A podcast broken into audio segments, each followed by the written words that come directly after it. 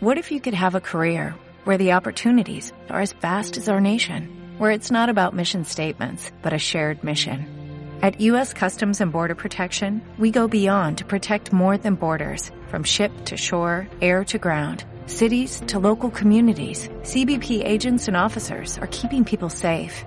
Join U.S. Customs and Border Protection and go beyond for something far greater than yourself. Learn more at cbp.gov/careers. Mi gente, mi gente bonita, bienvenidos a un episodio más de Bien Felipe con tenis. Eh, tenemos invitado especial, invitada especial, muy especial. Bienvenidos. Estas son las cinco cosas que no sabías de un podcast. Número uno. ¿Es neta? ¿Otra vez? Un podcast de todo y de nada a la vez. Esto es Bien Felipe con tenis. ¡Hey, chamaco! ¡Joven! ¡Hey! Comenzamos. Pues no sé si es el segundo programa de la semana o el primero de la siguiente semana, pero aquí estamos, como lo dije en el episodio anterior, tenemos una invitada especialísima, quiero decir yo. Ella es la maestra Elizabeth Zavala, que también es directora, docente de la escuela primaria Celestín Freney. Eh, ahí búsquenla, ahí googleenla, es muy buena. Salen muy buenos chamaquitos de allí. Y el día de hoy está aquí con nosotros y pues quién mejor que les platique tantito de su currículum que ella. Maestra, bienvenida. Ay, ay, ay. Ay, ay, ay. Muchas gracias. Espérame. Oye, no se oye. ¿Me escuchas? ¿Me escuchas? ¿Me oyes? Yo sí. Sí, yo sí. Ok, esto siempre pasa en mi podcast, ¿eh? Tenemos dificultades técnicas siempre. Listo, ahora sí. Ah, no, Bienvenida, no maestra. Ahora Ahora sí, sí. ya estamos grabando todo bien. Vámonos. Muchas gracias, Felipe. Qué honor, ¿eh? Y qué gusto porque me tocó conocerte como estudiante y verte ahora como un profesional. Es, es un gusto. Ah, no, Este- gusto llamarnos colegas, ¿eh? Ah, colegas, así es, así es. Me pedías que me presentara. Bueno, pues yo soy Elizabeth Zavala, bien dijiste ahorita en la presentación. Muchas gracias. Eh, yo soy licenciada en comunicación, estudié la licenciatura en comunicación en UABC. Tengo una maestría en dirección y supervisión escolar. También cursé la maestría en psicoterapia de niños y tengo una certificación como maestra vía que es desarrollo de la inteligencia a través del arte por, por el Instituto DIA en la Ciudad de México. Y bueno, algunos otros, algunos otros eh, cursos eh, y diplomados que pues obviamente eh, complementan mi, mi currículum, ¿verdad? Porque creo que, que pues esta profesión es de estarla alimentando siempre. Claro, sí, el, el comunicólogo tiene la, la habilidad y la necesidad de, creo, de seguirse preparando como por siempre y para siempre. Así es. Y a mí que me toca trabajar con niños, fíjate que es un, eh, creo que todos, ¿no? Pero creo que es un segmento eh, de nuestra población que, que merece tenerlo mejor, ¿no? Sí. Porque es nuestra semilla, es nuestra semilla. Bueno, eh, el motivo del por qué está aquí la maestra Elizabeth Zavala, no crean que nomás es porque venimos a echar el cotorreo de, de comunicólogos y chismólogos por experiencia y por necesidad. Este, ah, ah, ahora sí que fuera de cámara y fuera de audio, eh, Elizabeth y yo veníamos platicando y que lo platicamos también en el podcast de la semana pasada, como cómo es que el COVID no solamente afecta a, a los médicos, a los enfermeros, al, al sector salud, sino también otro sector que es el sector educación. Y Elizabeth, este, y yo estuvimos platicando de esto y vimos la necesidad de que la gente también se diera cuenta sobre, sobre esto, ¿no? Que no solamente los médicos están partiendo la mouse herramienta misteriosa, sino también hay maestros que no creas que nomás porque te dejan la manita bien cargada de tarea y de trabajo significa que ya dieron clase. Hay más atrás de eso y hoy aquí la super mega directora, comunicóloga Elizabeth, nos va a apoyar a dar este su punto de vista como docente, como directora, como administrativa, incluso como mamá y como esposa si quiere. Y pues aquí estamos dando lata. Este, Elizabeth, me gustaría empezar como con un sistema cronológico de cómo se fueron dando las cosas desde que inicia la pandemia. Bueno, sabemos de antemano que este, el brote del coronavirus o el SARS-CoV-2 o COVID-19 empieza en, en China por ahí de febrero, pero no llega aquí a México hasta marzo. Y empezamos a ver alboroto en hospitales. Ya hemos tenido invitados aquí en el programa cómo nos fueron platicando toda la cronología en el área de hospital. Pero ¿qué pasa con una institución escolar? ¿Qué pasa en, en marzo que empieza este y este rebrote? Fíjate que, que es muy interesante eh, la pregunta que me haces porque ahorita que hacemos este, este como flashback, ¿no? Sí. Eh, pues ya te das cuenta que, que, empezó en marzo, ya estamos en junio, ¿no? Hace, y, la mitad de junio, ¿no? El tiempo vuela. Y bueno, han pasado muchas cosas. Eh, mira, no tengo yo ahorita en mente eh, la fecha en que el gobierno federal anuncia que para el día 23 de marzo se iba a dejar de trabajar en el sector educativo. Pero tenemos que recordar que nosotros veníamos del puente de marzo con motivo de la expropiación, que era el 18. Entonces, el 16 fue el lunes. Ese día no tuvimos clases. El 17, que fue el primer día de esa semana que nos presentamos a, a trabajar, fue un día relativamente normal y fue en la tarde cuando el gobernador anuncia que se da el primer, que se detecta el primer caso, los dos primeros, dos primeros casos en Baja California, y entonces se deciden suspender las clases.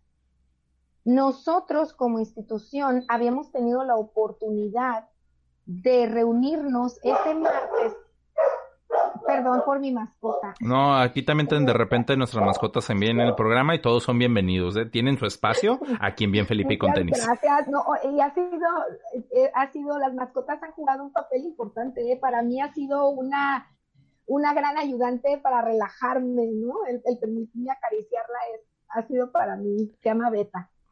Bueno, este, ah, te decía, entonces nos anuncian que, que que ya no nos presentáramos a trabajar el 18. Entonces el 17 habíamos nosotros tenido como equipo de trabajo la oportunidad de reunirnos dos horas a trabajar, a empezar a organizarnos. Nos, para nosotros fue relativamente sorpresiva esa suspensión de un día para otro, pero bueno, esas dos horas nos permitieron organizarnos y saber por dónde. Al día siguiente lo que hicimos fue reunir a los padres de familia solamente, bueno, no reunirnos, sino llamarlos para que fueran a recoger libros, cuadernos, etcétera, y que los niños tuvieran material en casa, ¿sí? Era lo, importante. En ese momento nosotros eh, empezamos a trabajar de una forma, ahorita que hablábamos de, de lo que es cómo nos fuimos adecuando a las habilidades digitales, empezamos a trabajar nosotros con correos electrónicos. Sin embargo, a la hora de estar recibiendo evidencias de los niños, pues estos empezaron a saturar. Migramos nosotros a lo que fue la plataforma de Classroom y de ahí hasta la fecha, nosotros hemos ido em, ajustándonos y eso, bueno, cada escuela ha, ha tomado este, las acciones pertinentes, ¿verdad? Porque cada comunidad educativa es diferente, tiene características diferentes y una organización diferente. Nosotros hemos tenido que irnos adaptando a, a la dinámica que se está dando con nuestras familias. Oye, Elizabeth, ¿qué tan difícil ha sido adaptarse a la educación en casa con, con el apoyo de los papás y más porque sé que, que la escuela que, que administras es una escuela de, de, un grupo muy pequeño de alumnado. Este, no estamos hablando de un alumnado de ni siquiera de 100 alumnos, o sea, ¿son cuántos? ¿Menos de 50? 60. Ok. Eh, y, y yo sé que el trabajo en casa, si de por sí como universitario o recién egresado es difícil, ¿cómo manejas la situación con un niño de primaria en casa? Fíjate que este, Ahorita precisamente para responder tu pregunta eh, inicial es cómo también hemos tenido que administrarlo. Mucha gente cree, y digo, tú lo sabes, que el trabajo que estás haciendo ahorita va a ser muchos minutos de grabación y a lo mejor el podcast va a durar, no sé, minutos y para eso grabaste tal vez 40 a una hora, ¿no? Entonces, a veces erróneamente se cree que el tiempo que el profesor logra conectarse, media hora, una hora, es todo el tiempo que está dedicando a sus clases. Y la planeación nos está llevando mucho más tiempo. Lo que hemos tenido que hacer es adecuar todo ese contenido que se tenía pensado para hacerlo presencial, llevarlo a distancia. Entonces, imagínate, em, te ponía, no es como llegar a Plaza Río, ¿no? Nosotros que vivimos aquí en Tijuana, y de nosotros depende, si tú vives en el área de la mesa, pues es ser subirte a Otay, bajar por el aeropuerto, llegas a Plaza Río, o tomas la vía rápida. Claro. Vas a llegar al mismo objetivo, pero tu ruta va a ser diferente. Entonces, todo nos llevó reorganizar el trabajo, ¿sí? Para poder llegar a los objetivos con los niños. Ahora, imagínate chiquitos de seis años para mantener la atención. Nosotros tuvimos que diseñar estrategias pensadas en las características de cada edad. No es lo mismo eh, cómo trabajas con un chiquito de primero que con un, con un eh, preadolescente de sexto, ¿no? Sí. Sus habilidades, su atención, sus intereses, ¿no? Eh, puedes tener a la profesora de primero bailando todavía con ellos a distancia y la profesora de sexto es una dinámica completamente diferente. ¿no? Claro. Eh, los más pequeños necesitan todavía más apoyo de sus padres, ¿sí? Y los, los, los de sexto, estoy poniendo los polos, ¿no? Los polos, los dos extremos. ya son chicos mucho más independientes, que, pueden asumir ya un poco más de, responsabilidad. Entonces, la labor en, en, estábamos muy acostumbrados a, a, clases a distancia, a lo mejor en preparatoria, en universidad, ¿no? En secundaria, a lo mejor todavía, pero en primaria eh, ha sido todo un reto. Oye, Elizabeth. Ha sido todo un reto porque... Una preguntota así súper, así, abro un paréntesis, un corchete inmenso del tamaño del mundo entero. Hace quizás uno o dos meses, eh, una de las notas que platiqué aquí en el podcast fue que la SEP estaba ofreciendo clases para niveles de kinder, primaria y secundaria y creo que hasta preparatoria en tele. ¿Has tenido chance tú de verlas? Porque yo no las he visto.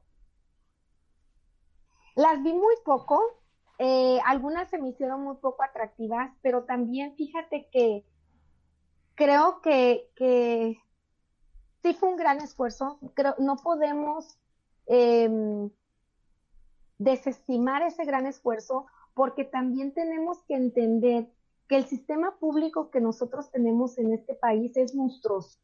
Y, y, y, yo quiero, yo quiero darle la validez a todos esos maestros, Felipe, que han puesto la verdad, la vocación por sobre todas las cosas. Somos un gremio particulares y donde se da de todo. Quiero ser en autocrítica, pero también hay profesores que se han mis respetos, mis respetos, ¿no? Entonces, pero y debemos entender que nuestro sistema público abarca desde zonas con, con todos los recursos como zonas de mucha vulnerabilidad. Entonces, el que el sistema haya también tratado de permear por medio de tele, por medio de radio incluso, por medio de radio, ¿no? E, el llegar a las zonas más remotas, creo que es, fue un gran esfuerzo probablemente no se cumplió eh, con lo que se esperaba, eh, pero creo que fue echar mano de lo que se podía echar mano. O sea, creo que también hay que reconocer esa parte. Y creo que, mira, yo, yo defiendo algo y te lo decía hace rato, yo no, no soy respetuosa porque creo que cada quien hace lo mejor que puede con las herramientas que tiene, ¿no? Eh, creo que en esta situación que estamos viviendo a nivel mundial, vale más el querer hacer que el tener. ¿No? Porque yo he sabido de casos, fíjate, una maestra y no tengo ni el gusto de conocerla, desafortunadamente, no recuerdo ahorita en la escuela, pero me platicaban que esta profesora, al saber la vulnerabilidad de la zona donde ella trabajaba, iba y pegaba una cartulina en el cerco con las actividades que esos niños tenían que hacer, ¿no? Entonces llegaban los niños y llegaban y llegaban este, las mamás y a apuntar, ¿no? porque tenemos que tener algo bien claro, tenemos que apostarle al aprendizaje de nuestros niños, más que una calificación. Ahora, yo que trabajo en el sector privado, bueno, son, son otras condiciones, pero creo yo que si algo tenemos en común, tiene que ser la vocación de servicio, tiene que ser la empatía, el entender que nosotros como docentes estamos en el mismo confinamiento que están todas nuestras familias. Tenemos que saber también que si hay una familia de dos hijos, de tres hijos, a lo mejor hay una sola computadora para todos. ¿Sí? Sí. Que yo como escuela tengo que ser flexible de que a lo mejor esa computadora es la que usa la mamá para el trabajo también. ¿No? Entonces, eh, son cosas que, que no podemos en estos momentos decir, bueno, a mí me toca que me entregues a tal hora, me, me entregas a tal hora, o yo me conecto a tal hora y a tal hora doy mi clase. Creo que esta situación nos está retando a flexibilizar, a transformarnos, a adaptarnos.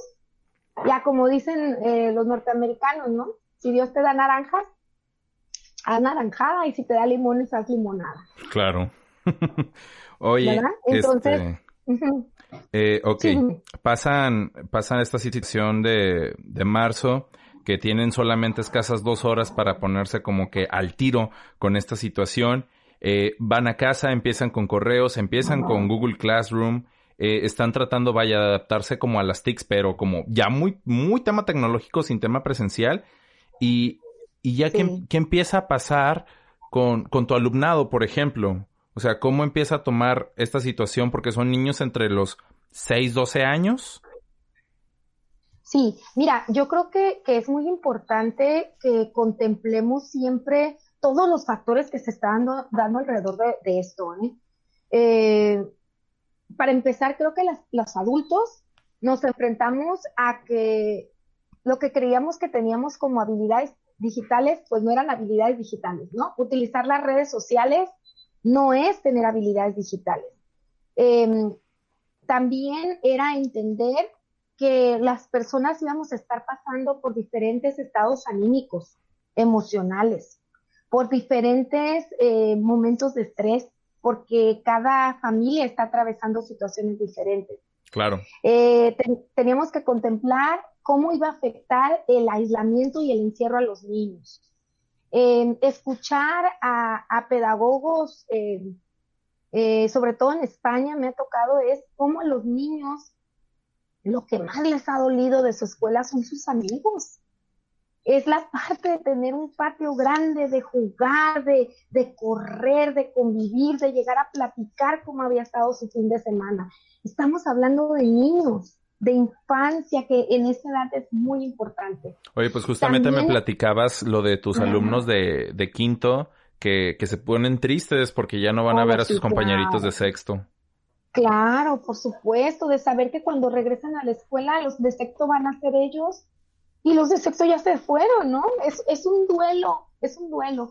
Y sabes también otra cosa este, que yo eh, analizaba es cómo también toda esta situación tan adversa nos da la oportunidad de que estos dos grandes grupos, padres de familia y escuela y docentes, encontremos nuestras, no nuestras diferencias y polarizarnos, encontrar nuestras, nuestras, nuestros puntos de coincidencia, ¿no? Eh, creo yo que también los papás se la han visto difícil porque aunque tengan una eh, formación académica universitaria, a lo mejor no es lo de ellos, ¿no? Si tienes un arquitecto, un contador, un abogado, lo de ellos no es enseñar a niños de, de, de nivel primaria. Y si tienes a una mamá que no sabe leer, que no sabe este, sacar sumas, que no sabe fracciones, tienes una mamá que, que, que a lo mejor apenas terminó la primaria o que no la terminó o secundaria, que para ella puede ser también difícil, ¿no? Entonces, esta parte de reconocer también el poder tener a un niño sentado como lo hacen los maestros, creo que el padre de familia tuvo oportunidad de experimentar eso, pero también el docente, al estar en casa, saber que la labor doméstica sí, es muy pesada, Sí. ¿no? Es muy pesada. Entonces, eh, creo que debemos de, de aprender a reconocer lo que tenemos en común y la labor que hacemos todos por esta sociedad y por nuestros niños, ¿no? Y fíjate Entonces- que, que, que para mí es algo muy, muy lindo y muy interesante porque yo recuerdo toda la primaria y secundaria que todavía existía ese apoyo por parte de mis papás hacia las tareas Ajá. principalmente. Era, oye, ¿qué onda con el profe? ¿Por qué te deja tanta tarea? ¿Por qué te carga tanto la mano? Y ahí vas tú, "Eh, profe, es que mi papá no me quiso ayudar. Y ya los profesores, yo creo que en su grupito, como, ¿cómo ves? El papá de Juliancito, que no le quiso ayudar. Sí. Entonces se me hace bien, bien tierno porque también creo, o la- al menos las familias que están tratando de tener esto de, de quédate en casa lo más que puedas, porque entiendo que también hay gente que trabaja y tiene que salir, eh, se está perdiendo este del, del síndrome de la casa abandonada, por ejemplo. Y, y No, esa... o, o el comer en familia juntos. Ajá. El comer juntos. O sea, yo todavía soy una generación de, de, de, de haber tenido la oportunidad de llegar a la casa, porque yo quiero comentarte algo, ¿eh? Yo quiero comentarte algo. Yo ahora me dedico al sector eh, privado, pero yo toda mi escolaridad, de kinder a universidad, yo soy, yo siempre digo, yo soy producto del sistema público de este país. Eres de barrio, pues. ¿Sí? Eh, sí, y a mí la escuela pública me dio muchísimo, me alimentó muchísimo, eh, me, me permitió desarrollar muchísimas habilidades. Eh, y fíjate, yo llegué a ser, mi número más alto en la lista fue el 57. El 57. Yo, entonces, imagínate cómo le hacía un profesor con 57 chiquillos, ¿no? Bueno, a mí me tocaron Entonces- grupos de 48, 53 también, Ay, entonces pero sí te oye, creo. tú ya eres otra, gene- otra generación. Yo llegué a ser la 57, fue mi número más alto, ¿no?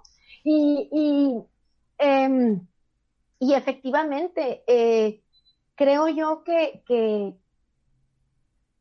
que hay un gran reto, te digo, de las dos partes, eh, pero podemos rescatar muchas cosas. Yo creo que esto tiene también mucho que ver con, con aprovechar el tiempo y, y te lo digo de manera personal para fortalecernos incluso eh, emocionalmente y mentalmente. Sí. Yo comentaba el otro día con una compañera y le decía, creo que esta pandemia me ha quitado muchas cosas, me ha quitado la libertad de ver a mis seres queridos por, por seguridad de ellos y mía, me ha quitado el salir libremente al cine, a muchas cosas, pero hay cosas que yo decidí que no me va a arrebatar, que no le voy a entregar, que no le voy a entregar. Y va a ser mi tranquilidad, va a ser mis ganas de hacer las cosas, va a ser el seguirme preparando ahorita que hay tanta oferta para que cuando regresemos los niños de mí puedan tener lo mejor y mi personal también. El, el poder acompañar a mis familias, porque además tenemos todavía que ver cómo esto va a dejar secuelas, fíjate, ¿no? Sí. Como pasó en España. Sí, es justamente, eh, eh, em- me he topado con varias este, notas de al respecto, tanto personal médico como docentes, como los mismos estudiantes, como amas de casa, o sea, todos estamos viviendo ahorita en una etapa de estrés y de ansiedad y de depresión Sí. increíble que obviamente se espera después de esto que existan secuelas de todo, entonces hay chamba para los psicólogos. Ajá, es lo que les digo, ¿no? Y sabes qué, mira, yo creo, si me permites dar un consejo a tu auditorio, creo que es muy importante que como personas le hagamos caso a lo que estamos sintiendo. Eh, eh, que validemos. Si yo me siento triste, si me siento enojada, si me siento deprimida, si me siento simplemente incómoda, es identificar lo que estoy sintiendo y validarlo. No nos tiene que dar vergüenza. Esto no es algo de Tijuana, ni es algo de Baja California, ni es algo de México, es algo mundial. Y lo estamos pasando todos.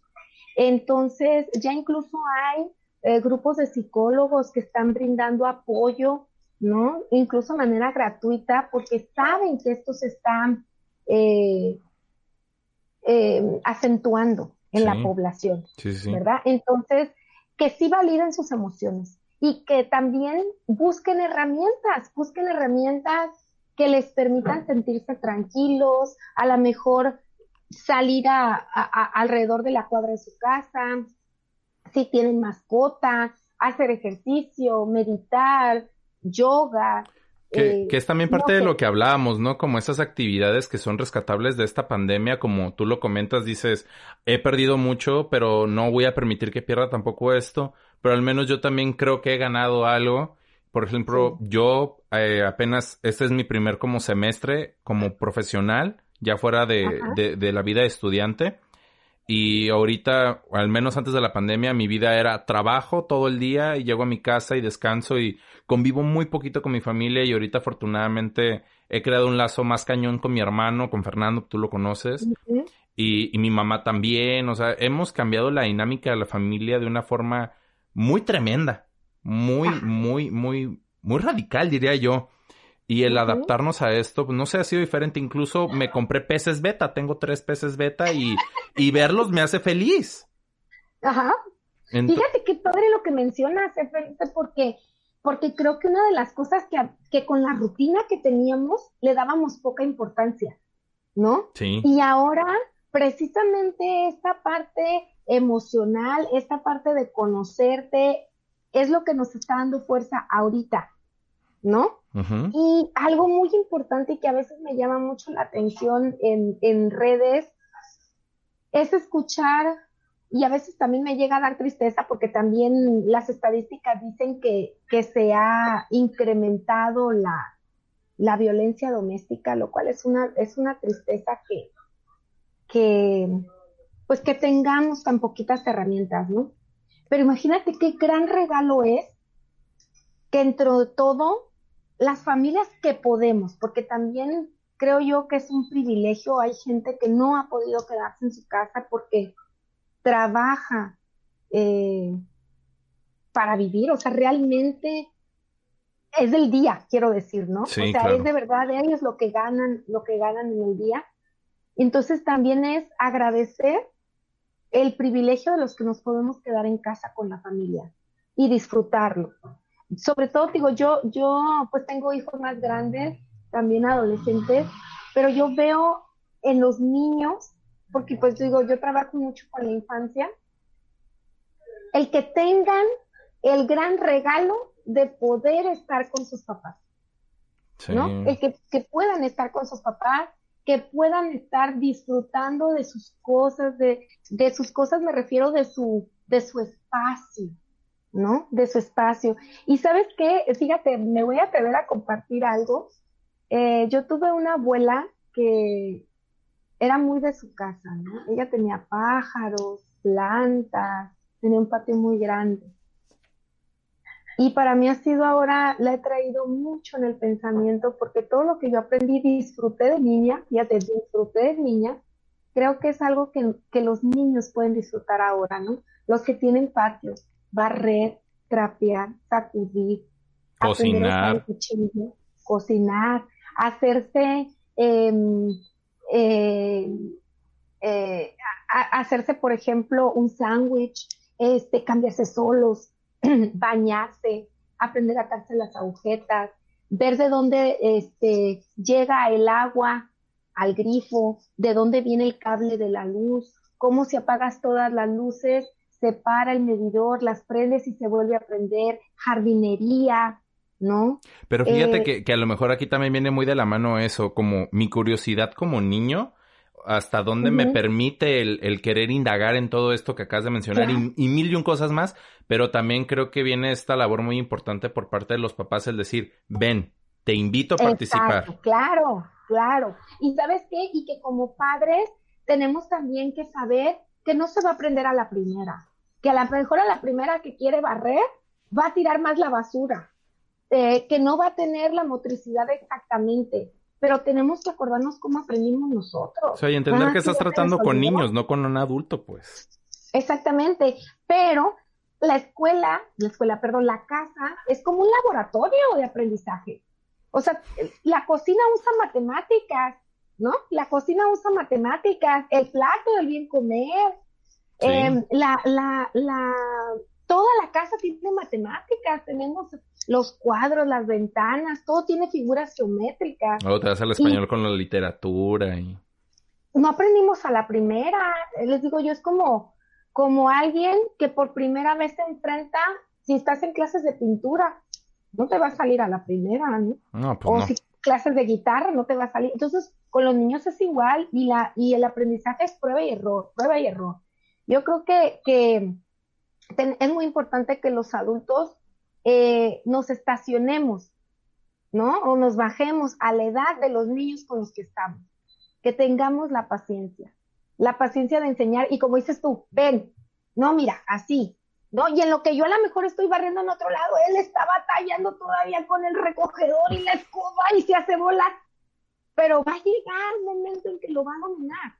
Y fíjate, a veces ignoramos los adultos que permitirles a los niños todo este aprendizaje, ellos se van haciendo independientes, van tomando seguridad, porque para ellos es novedoso. A lo mejor para nosotros es tedioso salir a barrer. Dices, ay, otra vez. Pero ellos, yo, ¿no? O sea, Sí. yo puse una lavadora. yo ya puse una lavadora. Yo ya aprendí a, a, este, a medirle el jabón. Yo ya aprendí, porque para ellos es nuevo. Y creo que el mantenerlos motivados, el que se sientan útiles, el que se sientan importantes, tiene mucho que ver. Mira, yo siempre digo que mm, la etapa de la infancia, que además es la más cortita, Felipe, en, en el promedio de vida de, de un ser humano, es la etapa más cortita. Duramos más tiempo siendo adultos.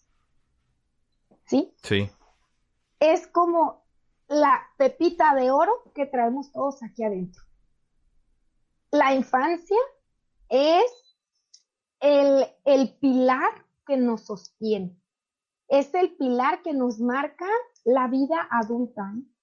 Entonces, si ahorita, si ahorita estamos teniendo la oportunidad de preservar y cuidar eso, híjole, qué gran regalo. Yo creo que puede ser también eh, algo que le podemos ganar a esta situación adversa de que sea una generación que tuvo la oportunidad que a lo mejor tuvieron nuestros, nuestros papás, ¿eh? Nuestros papás con sus abuelitos, nuestros papás con sus papás, porque el ritmo de vida era diferente, porque no había toda esta tecnología que a veces nos quitaba de jugar en la calle, de jugar a la pelota. ¿no? Yo lo veo siempre, ¿eh? Ahorita ya anda conectado, ¿eh? ¿Mande? Te Digo, yo lo veo siempre, ahorita lo veo conectado. Sí, ¿no? De, de poder jugar este con las piedritas, ¿no? De poder jugar este eh, a, formar botes y, y pegarles con las piedras, porque todo eso tiene que ver también con la motricidad, ¿no? El poderte hacer tortillas, el jugar con el lodo, el jugar con agua, el, el, el, el ensuciarte, el embarrarte. Yo, por ejemplo, ¿sabes qué extraño mucho? El comerme un mango sin importar cómo me voy a ensuciar, ¿no? Ay, ya Y miraste a ves la maestra, se embarró horrible. No me importa. Sí, entonces te digo, el, el que creamos, el que creamos firmemente en propiciar una infancia feliz, va a marcar a un adulto este para bien, Sí, ¿no? sí, totalmente de acuerdo. Oye, Pero sí tenemos un gran reto. Eli, en regresando ahorita como a, a todo este despapalle de- cronológico. A la este, parte triste. Sí, a la parte triste, porque también te quería comentar ahorita que comentamos como la parte bonita de la pandemia. eh, Sí. También por teléfono me platicaste como que cosas súper tristes, como que los niños están viviendo ahorita por el mismo estrés. Que, o sea, y, y cómo, cómo apoyas tú como directora o como institución como la primaria, Instituto Celestín Frenate a, a este cuerpo de alumnado, ¿no? Porque hay unas escuelas que se dicen, al ratón le gusta el queso de la ardilla y la tortilla, llegan cebolas todos, ahí están las tareas. Pero siento que hay escuelas y hay docentes que están más comprometidos con esta parte de la educación, que no solamente se queda en un saloncito de 4x4 y ahí quedó, sino que también, como dices y lo hemos platicado hasta ahorita en la entrevista, llega a casa. Este, ¿cómo has vivido tú esto con tus alumnos? Bueno, mira, sí es una parte muy triste. Yo eh, intenté y he trabajado mucho en, en decir, bueno, a ver, ¿qué nos espera de este escenario, no? Primero que nada, ¿qué nos espera? Creo que algo que nos sirvió a nosotros mucho como escuela es, pues, empezar a ver qué estaba pasando en otros países, claro, con otras realidades, pero qué estaba pasando en otros países que nos llevaban, pues, de ventaja el caso de España creo que nos llevaba como dos meses, ¿no? Sí, más o menos. Entonces, yo empecé a buscar información. Eh, te digo, mi formación como psicoterapeuta, pues dije, a ver, ¿cómo, no? Ciertas situaciones van a afectar eh, eh, en, en la vida normal, regular de una persona. Vamos a estar encerrados. Los niños que necesitan tanta actividad, tenemos que contemplar quién vive en casa con patio, quién vive en departamento, las dinámicas. Y mira que es muy importante cómo nosotros eh, conocemos a las familias con las que trabajamos, ¿no? la escuela tiene, tú lo sabes, un, un, enfoque muy humanista, ¿no? Muy basado en este crecimiento y de la persona. Eh, obviamente lo académico, pero yo siempre digo, sin la persona, pues no tenemos lo demás, ¿no? Claro. Entonces, eh, lo que nosotros hicimos fue tender la mano, como yo le digo siempre a mis profesores, es tender la mano. La escuela no tenía por qué ser una piedra más, ¿no? En este gran costal que traemos cargando, sino al contrario. Nosotros siempre estuvimos con una actitud de ser un agente de apoyo para que esto fluyera, porque sabíamos que los papás iban a tener situaciones adversas por trabajo, por cuestión familiar, por posible contagio, enfermedades. Entonces, nosotros teníamos que ser sensibles a todo eso. De las conferencias en las que yo tuve oportunidad de escuchar, pues obviamente ya se manejaba todo esto, cómo la escuela tiene que ser un agente de apoyo, cómo la escuela tiene que ser sensible a la edad del niño, lo que está pasando y lo que está sintiendo, y sus papás también. Entonces, lo que nosotros tratamos de hacer es estar en mucha comunicación con los padres de familia, eh, con los niños, y, las maestras tienen incluso una dinámica para abordar a los papás, ¿sí? Un, digamos, protocolo para abordar a los papás, para que los papás se sientan escuchados, para que los papás se sientan apoyados, para que los papás sientan que somos una escuela empática, y que estamos para ayudarles, incluso enseñarles a ellos cómo se les puede explicar a los niños, cómo si algún alumno no entiende junto con el grupo, es cómo le voy a ayudar yo aparte a él. Eh, cómo también entender que a lo mejor ese día la que no amaneció bien fue mamá, ¿no? O resulta de que tuvieron que abrir negocio de papá y pues fui y la dejé este, encargada, entonces ese día no se me pudo conectar a clase. Pero yo creo que aquí lo más importante es cómo nos hemos comunicado y acercado con los padres de familia, que sepan en todo momento que estamos para hacer un apoyo de ellos. Somos un brazo más, ¿sí? Este, incluso tuvimos eh, oportunidad de enseñar a algunas mamás a utilizar las plataformas, ¿no? Eh, con los mismos niños hubo quien de repente la profesora le decía, suéltemelo, yo con él aquí le enseño y todo, y entonces la mamá podía atender a sus otros hijos en lo que la profesora se daba el tiempo de enseñarle, ¿no? A, ese, a ese, a ese alumno. en específico, ¿no? Entonces, creo que ha sido muy importante. Eh, fíjate, otra de las cosas que yo hago es que he tratado de darle continuidad a los proyectos que dejaron hechos en la escuela. En la escuela tenemos un vivero, ¿no? Entonces, este, pues los niños empezaron a preguntar que, que qué pasaba con su vivero, que si ya se había este, secado. Para nuestra suerte es un vivero de suculenta. Mm. Entonces, no, pues dije, de ahí soy, ¿no? Ellos nos han ido marcando la pauta, déjame decirte, y eso es muy importante. Entonces, pues en, en esas, en esas, este, eh, citas que yo tengo, bueno, citas en esos días que tengo yo que, ir a la escuela, ¿no? Este, pues que porque tengo que estar supervisando el edificio, transmito de allá, déjame decirte, ¿eh? les transmito de allá y les paso el reporte y cómo van este, creciendo las suculentas, este, eh, cómo va la jardinería. Y los niños, muy bien, maestra, está bien, 10, tiene 10. Sí, sí, ¿no? Emocionados, ¿no? Emocionados, les, les transmito desde ahí en vivo y los vieras conectándose, ¿no? Ay, qué em, chulos. Me he dado yo el permiso de, de también los profesores cada que tienen clase, yo ando como en el Matrix, ¿no? Ando visitando todos los salones, viendo cómo andan. Eh, me ha tocado también tener la oportunidad de que si a un profesor se le fue la luz, que si a otro este, se le fue el internet, yo entro con el grupo, ¿no? Em, hemos trabajado la clase día, que te digo que es una clase muy bonita porque utiliza el arte como una conexión con las emociones e invita al diálogo y a la reflexión. Este, he entrado con ellos a dar clase día. Em, Oye, Eli, ¿cómo, ¿cómo llevan ahorita el tema de clases? he jugado, ¿eh? Ya está, he jugado. Hemos jugado basta a distancia. está cool jugar basta así. Oye, ¿cómo han manejado el tema de, de precisamente de, de, mantener la distancia con los alumnos por vía esto, una, una pantalla? Pero digo, o sea, yo como joven adulto digo, pues ni modo, me amarro y aquí me siento tres, cuatro horas a, a ver y escuchar a profes que no quiero.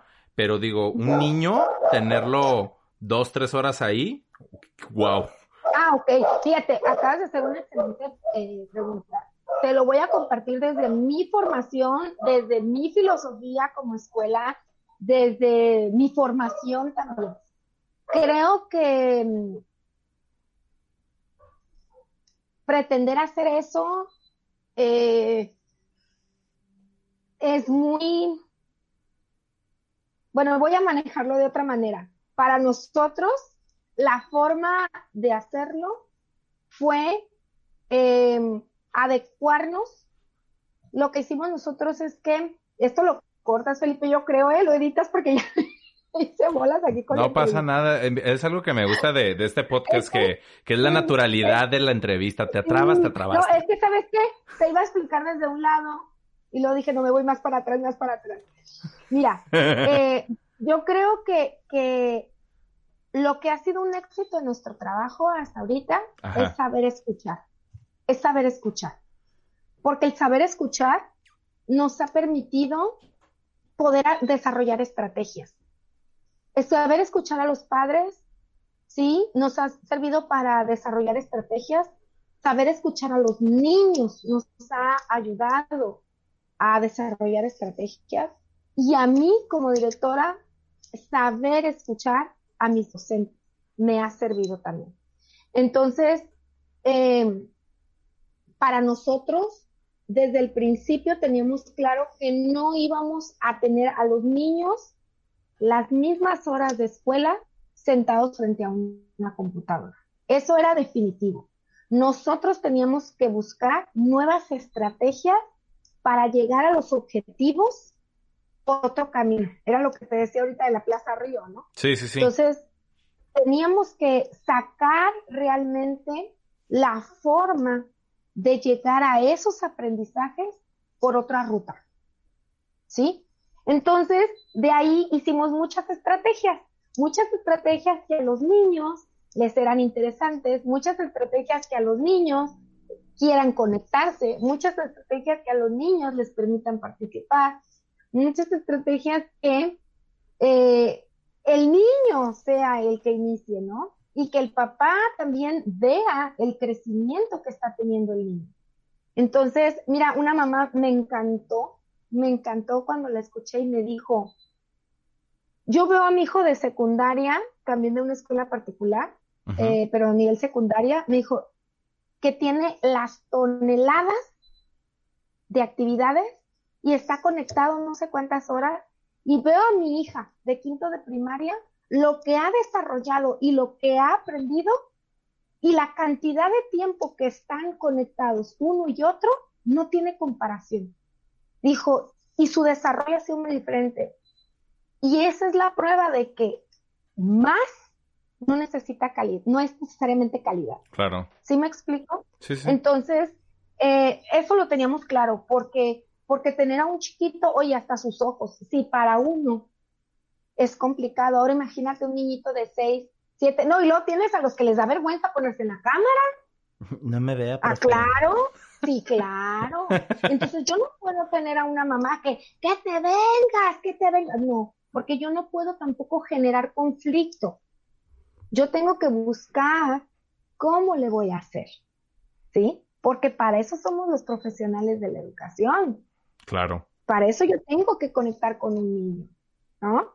Entonces, además, algo muy importante para nosotros es que el aprendizaje, Felipe, se tiene que disfrutar en el proceso. Y el que sea divertido no le quita calidad. Estoy de acuerdo. Eli, eh, ya ahora sí como que un poquito más al presente y a lo mejor tantito del futuro. Eh, supongo que abril y mayo se la llevaron así como que del tingo al tango, como que a ver, apretando una tuerquita por acá, un tornillito por acá, y como que poco a poco han ido descifrando la clave de estas clases en, en línea, ¿no? Con, con tu alumnado. Pero, ¿qué pasa ahorita en junio? Que, que justamente lo platicaba el, el, capítulo pasado, que, que Andrés Manuel López Obrador dice, ya estuvo, ya salgan, ya somos libres. Y luego ya luego López Legatelli dice, como saben qué, esto va a ser tema de, de cada gobierno, de cada estado, hagan de subir un papalote y échenlo a volar. Y luego llega otra vez Andrés Manuel y dice, nosotros ya combatimos la pandemia, ya le ganamos al COVID. Pero yo digo, el gobierno federal se lavó así las manitas bien sabroso porque uno está como que medio cucu y el otro ya no puede con él. Y veo que aquí, al menos en, en Baja California, en Tijuana, dicen, ok, necesitamos reactivar la economía, abren restaurantes y demás, y escuelas dicen, todavía vamos para esperarnos tantito, pero en agosto pretenden ya regresar a clases presenciales. ¿Qué hay de eso? Mira, yo, eh, para mí ha sido muy desafortunada la forma en que se ha manejado la comunicación en, en los tres niveles de gobierno. Creo que ha faltado mucha coordinación. Ignoro de dónde venga, pero que nos ha afectado sí. Y no nada más al sector escolar. Eh, creo que son de los factores que mm, han incrementado mucho el estrés en la población porque no ha habido una, un proyecto como tal. Recordemos que primero nos dijeron que el ciclo escolar se iba a terminar al 17 de julio, que también mucha gente de repente puso así, ¿cómo que hasta el 17? Y nada más era una semana más.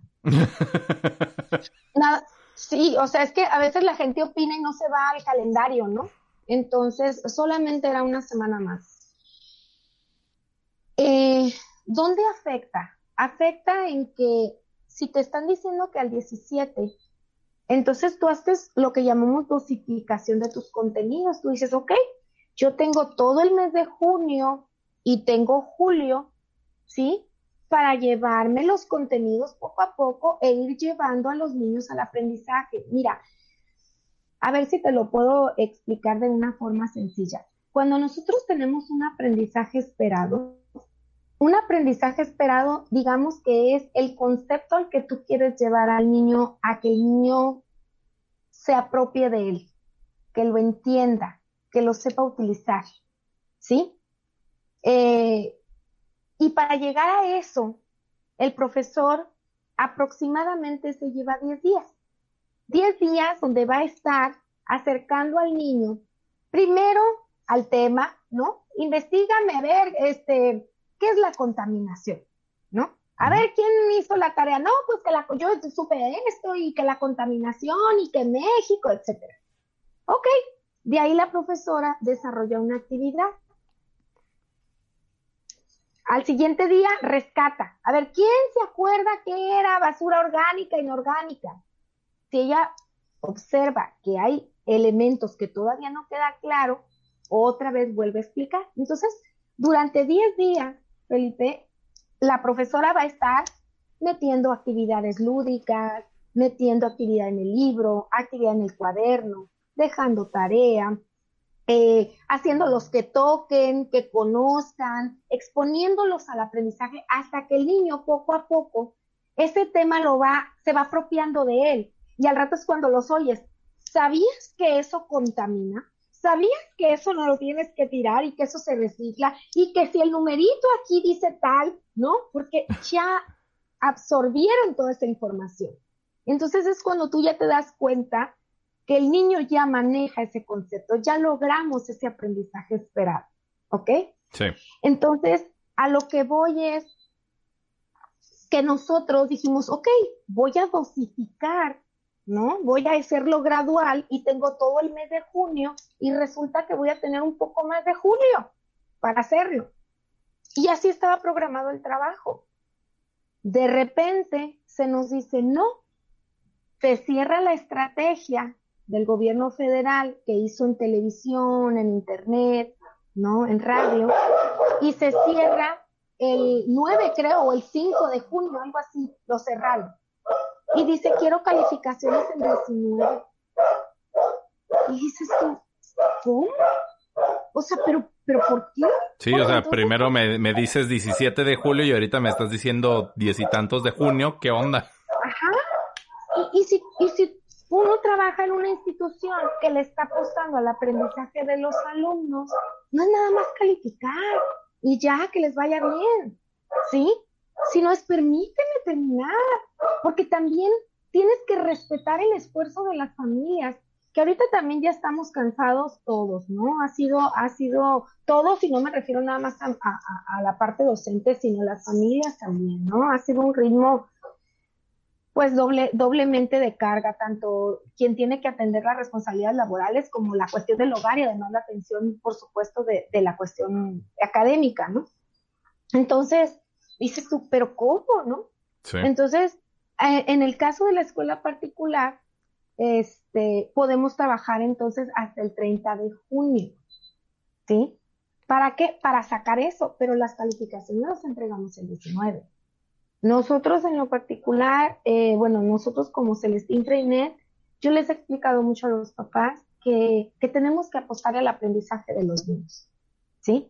Apostar al aprendizaje de los niños porque eso es lo más importante. Una calificación finalmente es algo apreciativo, muchos nos vamos por el 10, yo siempre el 10 lo pongo en discusión, Felipe. A veces digo, así me enseñó mi padre y dice, no es más que la más que la valoración que hace en ese momento el maestro. no te hace máster en la, en la, en la, en la materia, ¿no? Sí, mi es papá. Una valoración. Mi una papá me decía, prefiero que me llegues con un 6, pero un 6 aprendido, que un Exacto. 10 que no aprendiste. Sí, exacto. Y además, fíjate, yo, yo con las calificaciones siempre digo, es más difícil lograr un hábito que un 10. Sí, totalmente de acuerdo. ¿No? Y además un chico de 10 no quiere decir que ese chico sabe qué hacer con ese aprendizaje, Claro.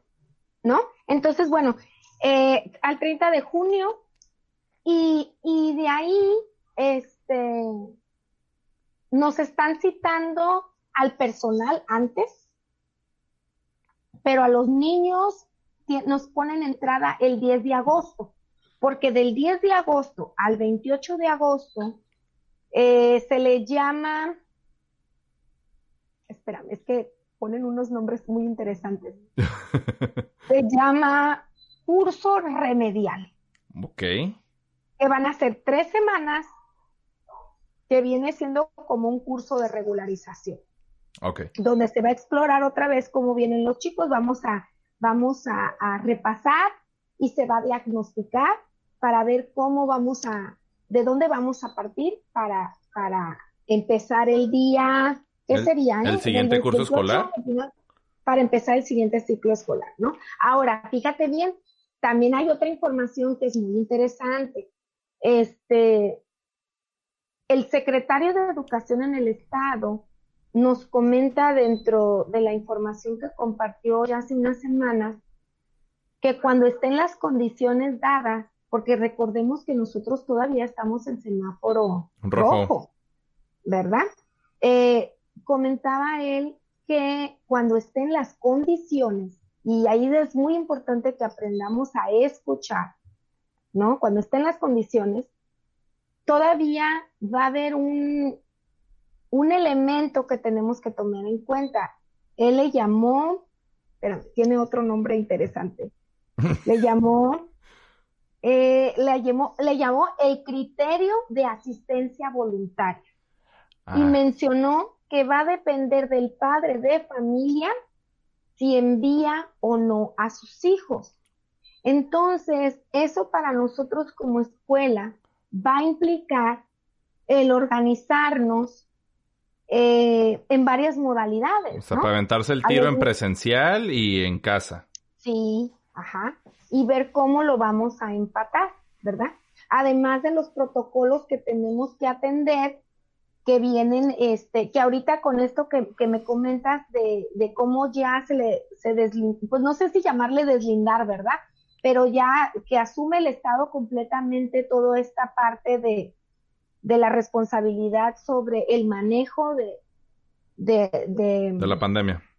De la pandemia, es si los protocolos que nos bajaron ahora en nuestro CTE van a seguir vigentes, porque en esos protocolos decía que teníamos que ver la cuestión obviamente de la desinfección, este, teníamos que ver también el que la circulación de los niños eh, sea en un sentido y en otro, el que el regreso sea escalonado, em, el que nada más los viernes iban a atender a los niños este, que necesitaran más apoyo, porque eh, traían a lo mejor este, un poquito más de, rezago en los aprendizajes. Entonces, pues ahora tenemos que ver si para empezar empezamos el día 10, si presencial o, a distancia. Y tenemos también que ver, eh, pues si los protocolos van a ser los mismos. Entonces, yo la invitación que siempre le hago a los padres de familia en general es que eviten eh, hacer oído del rumor, que mejor busquen lo que son eh, los medios formales que se acerquen a su, autoridad educativa, a su director, a su profesor, porque después empiezan los rumores, ¿no? Y, eso causa, causa mucho malestar, causa mucho malestar y causan conflictos y causa chisme. Y entonces, mm, si no tienes la información de primera mano, la ignorancia crece y, y se hace un desorden, ¿no? Sí, y de hecho, hace poquito vi un video que lo compartí en el, en el episodio pasado. Y digo mucho el episodio pasado porque así me agarré COVID de información y dije, vamos a tirarla toda al asador, ¿no? De un conductor de un tele, este, de, de un programa de, de noticias en Sonora, donde sacó una nota bien interesante que así yo, en mi ignorancia, Resulta que México tiene el décimo primer lugar en ignorancia a nivel mundial. Ay, no me digas eso. Te lo juro. Y yo dije, nah, no es cierto, me está choreando este güey. Y lo busqué y fue, fue muy lastimoso. Fue, fue muy vergonzoso ver lo que vi, pero dije, pues, pues por algo estamos ahí, ¿no? Y, y me he dado mucho cuenta, demasiado, gracias a esta pandemia, gracias a estas personas que no entienden que es sana distancia, gracias a estas personas que no entienden a Gatel que lleva tres meses diciéndonos quédate en casa y que creen que todo esto es una mentira y es una burla y es una farsa y es un invento del gobierno para mantenernos en nuestras casas y que el gobierno no genere dinero también, ¿verdad? Mira, yo, yo creo que es un, e, es un tema muy delicado porque ah, a mí lo que me causa mucha tristeza es que creo que esta situación, una de las cosas a las que nos ha puesto a prueba es la responsabilidad social ah, y la empatía social. Y que no ha habido, desafortunadamente, de toda la gente. Cuando hablas de permitirle a las personas que viven al día, eh, pues seguir con su trabajo, esa es una cosa. Pero si tú sales, te das cuenta que no anda afuera nada más la gente que vive al día. Em, yo literalmente he estado en pleno confinamiento. He tenido que salir de verdad solamente a, cosas meramente indispensables, como es de repente la despensa, eh, cuando me ha tocado a mí, porque generalmente le toca en este caso a mi esposo o cuando he tenido que ir a, la oficina por, alguna situación este, específica como es, pues, obviamente supervisar el edificio. Cuestiones administrativas también, supongo, ¿no? Exacto, exacto. Este, y sí es muy frustrante ver que las personas que salen no terminan de hacer conciencia que ellas me están obligando a mí a más tiempo de confinamiento. Y, y, es muy frustrante porque, eh, porque yo también ya quiero regresar a mi, a mi vida regular, pero yo sé que si yo no me cuido, yo puedo ser un foco de contagio para otra persona. Y eso le puede costar la vida a otra persona sin que yo me entere, ¿sabes? Sí. O sea, yo puedo generar la muerte de otra persona, de muchas personas, sin enterarme.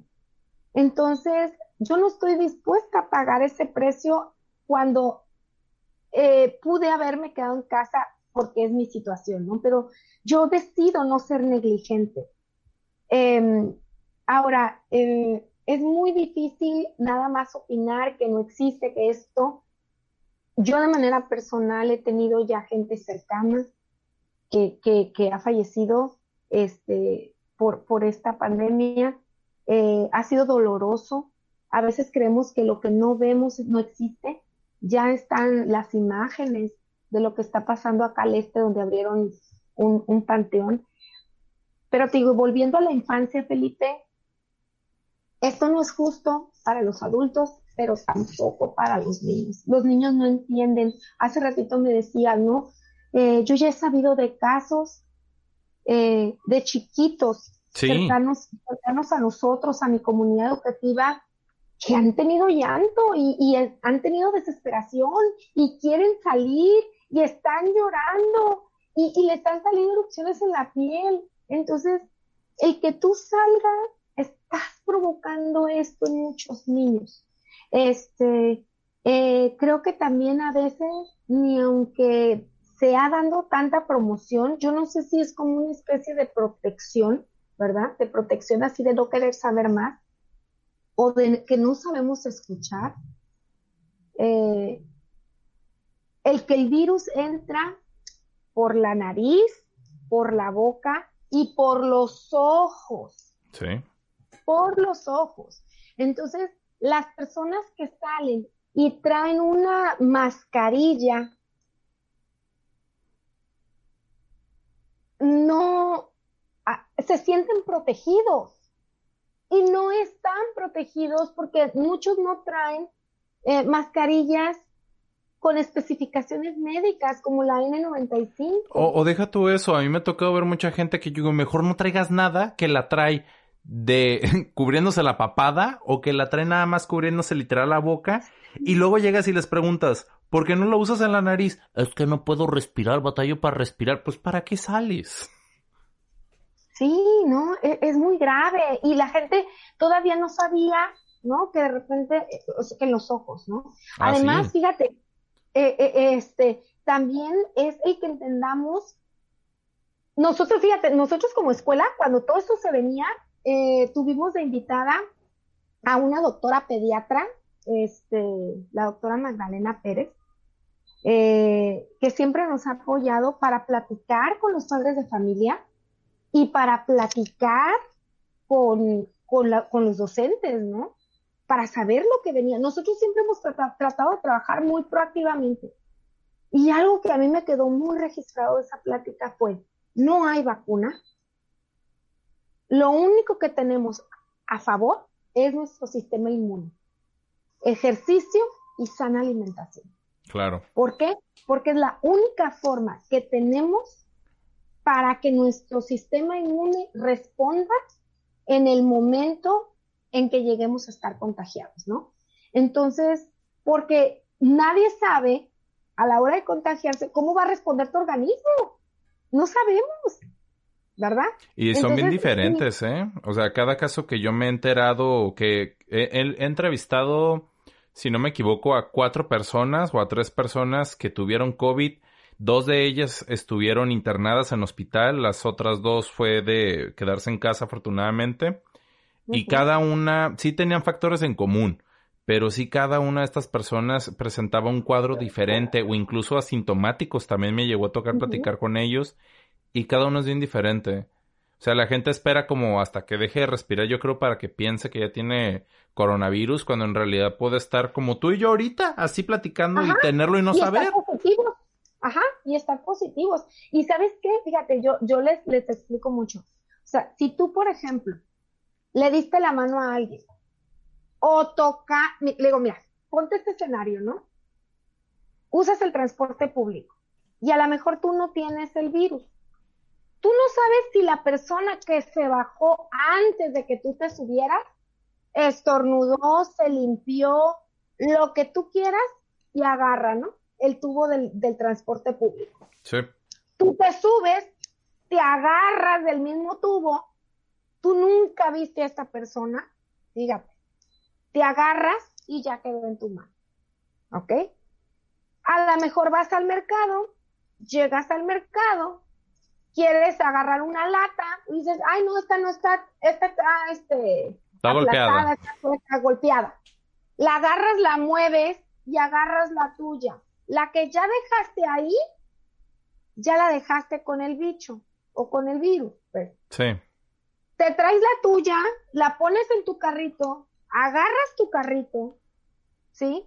Y ya se quedó en tu lata y donde agarraste el carrito. Sí, es un efecto dominó todo esto. Te hiciste tu cabellito hermoso así para un lado y ya se te quedó aquí, ¿sí? Te, por algo te, te limpiaste así en la cadera y aquí está. Y luego resulta que la persona que se te recarga de aquí ya se le quedó en el pantalón. Si esa persona se pone a decidir qué va a escoger y se agarra la cadera, ya quedó.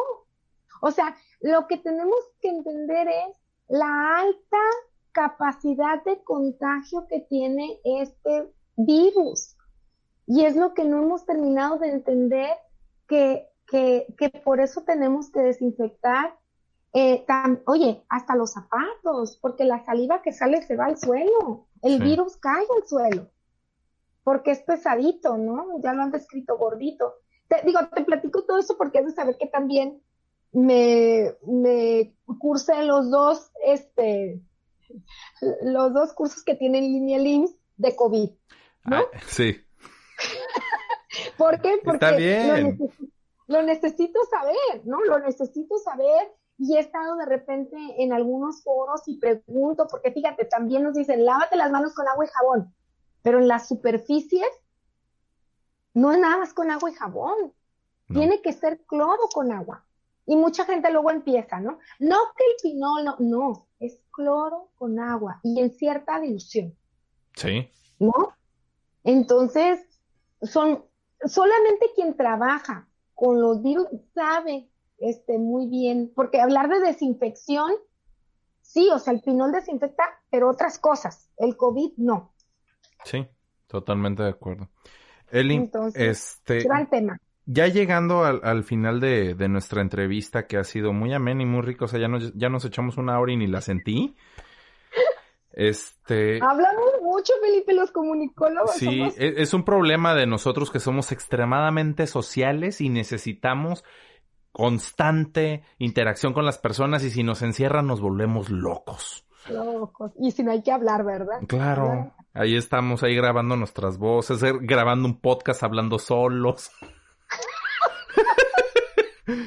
este, ¿algo más que te gustaría agregar, Eli? ¿Algún mensaje para, para todos, este, algún familiar o para ti misma, incluso que quede para el recuerdo?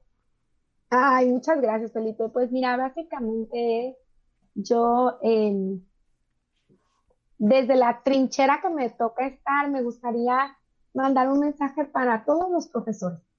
Primero diciéndoles que, que mm,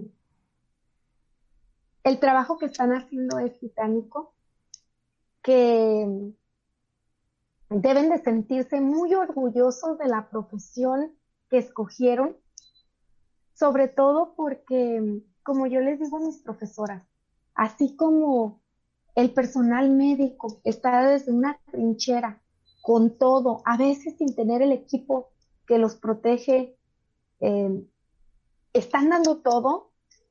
Eh, en su momento en los incendios los bomberos y lo dieron todo.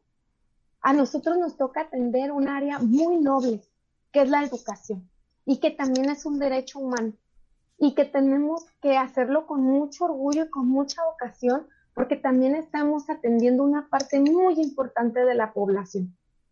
Eh, que se sientan muy orgullosos de lo que están haciendo, que lo hagan con mucho amor de verdad, con toda la pasión del mundo, que esto tiene que pasar y que eso también lo sepan los papás, que, los, que esto va a pasar, que trabajemos en nosotros como personas, que nos atendamos, que nos cuidemos, porque también de lo que emanemos nosotros, los niños, te decía hace ratito, que son nuestra semilla, necesitan lo mejor de nosotros, porque nosotros vamos pues a cierta edad y vamos a salir del escenario de este planeta.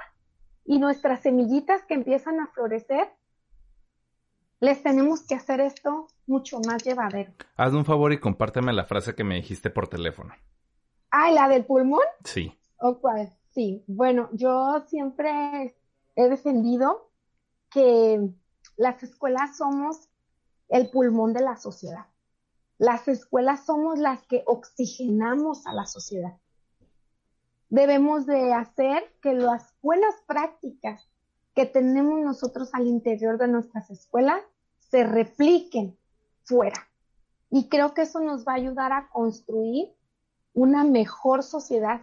Y es una mejor sociedad para todos, no nada más para unos cuantos, para todos. Entonces, yo estoy convencida de eso. Creo que las escuelas debemos de trabajar muy duro para no dejarnos contaminar del exterior, sino al contrario. Tenemos que ser este, los pulmones. Claro. Pues Eli, muchísimas gracias por haber estado aquí con nosotros en el podcast de Bien Felipe y con tenis.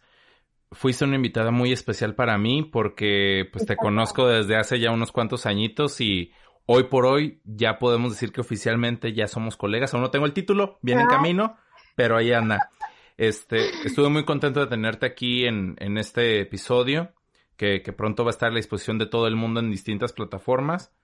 Es un placer de verdad este, ser colega tuyo, conocerte y, y gracias por regalarme una hora y fracción de tu tiempo para que nos des también una, nos diste más bien una perspectiva muy diferente de lo que es el COVID-19 en un área que, que le hemos olvidado. No del todo, pero ahí está. Así es. No, pues yo te agradezco muchísimo, muchísimo, porque, y le pido una, oye, le pido una disculpa a tu auditorio, porque yo siempre les digo, eh, con quien tengo oportunidad de compartir, digo, a mí mi trabajo me encanta, me gusta mucho, y me gusta tanto que me gusta compartirlo, y a veces me voy como hilo de media en tantas cosas, pero tiene tantas aristas y tan bonito, y de verdad es que eh, los niños es una energía tan bonita, tan positiva, y yo tuve una infancia que disfruté mucho. Y es algo que a mí en mi trabajo eh, ha sido como un impulsor a que todo niño tenga una infancia así. Entonces siempre es mi invitación a que, a que disfruten quienes tienen este, niños en casa todavía, que puedan compartir lo mejor de ellos con los niños y sorry, sorry porque te digo, me gusta mucho dedicarme a esto. Es, es, un gran regalo que la vida me ha dado y te agradezco mucho que me hayas permitido compartirlo con, pues, con tu audiencia. No, muchas gracias, Eli. Y pues bueno, mi gente bonita, hoy por hoy terminamos el episodio de Bien Felipe y con tenis. Como siempre, nos vemos, nos escuchamos y todo lo que ustedes quieran. La siguiente semana, mi nombre es Felipe El Felo Rangel y yo les mando un beso. Adiós. Estas fueron las cinco cosas que no sabías de un podcast. Güey, por favor, ya. Esto fue Bien Felipe y con tenis